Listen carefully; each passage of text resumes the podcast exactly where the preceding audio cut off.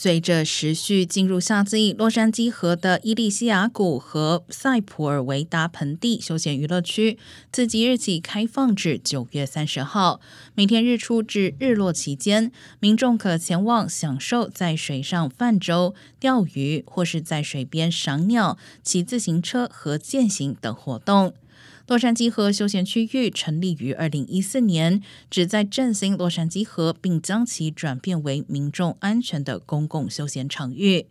山区娱乐保护局官员提醒民众，由于洛杉矶河水质并不稳定，该处禁止民众游泳。而在前往游乐区前，最好上网查询水质状况。